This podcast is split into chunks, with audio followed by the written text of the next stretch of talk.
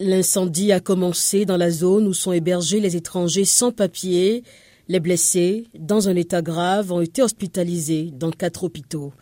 L'Institut national des migrations dit avoir établi des contacts avec les autorités consulaires des différents pays pour l'identification des personnes décédées. De nombreux migrants ont été transférés dans ce centre ces derniers jours après une campagne des autorités locales contre les vendeurs de rue qui comptent beaucoup d'étrangers. Le site était gardé par des militaires et la garde nationale. Ciudad Juarez est l'une des villes frontalières d'où de nombreux migrants cherchent à gagner les États-Unis pour demander l'asile. D'après l'Organisation internationale des migrations, depuis 2014, plus de 7500 migrants sont morts ou ont disparu en tentant de rejoindre les États-Unis.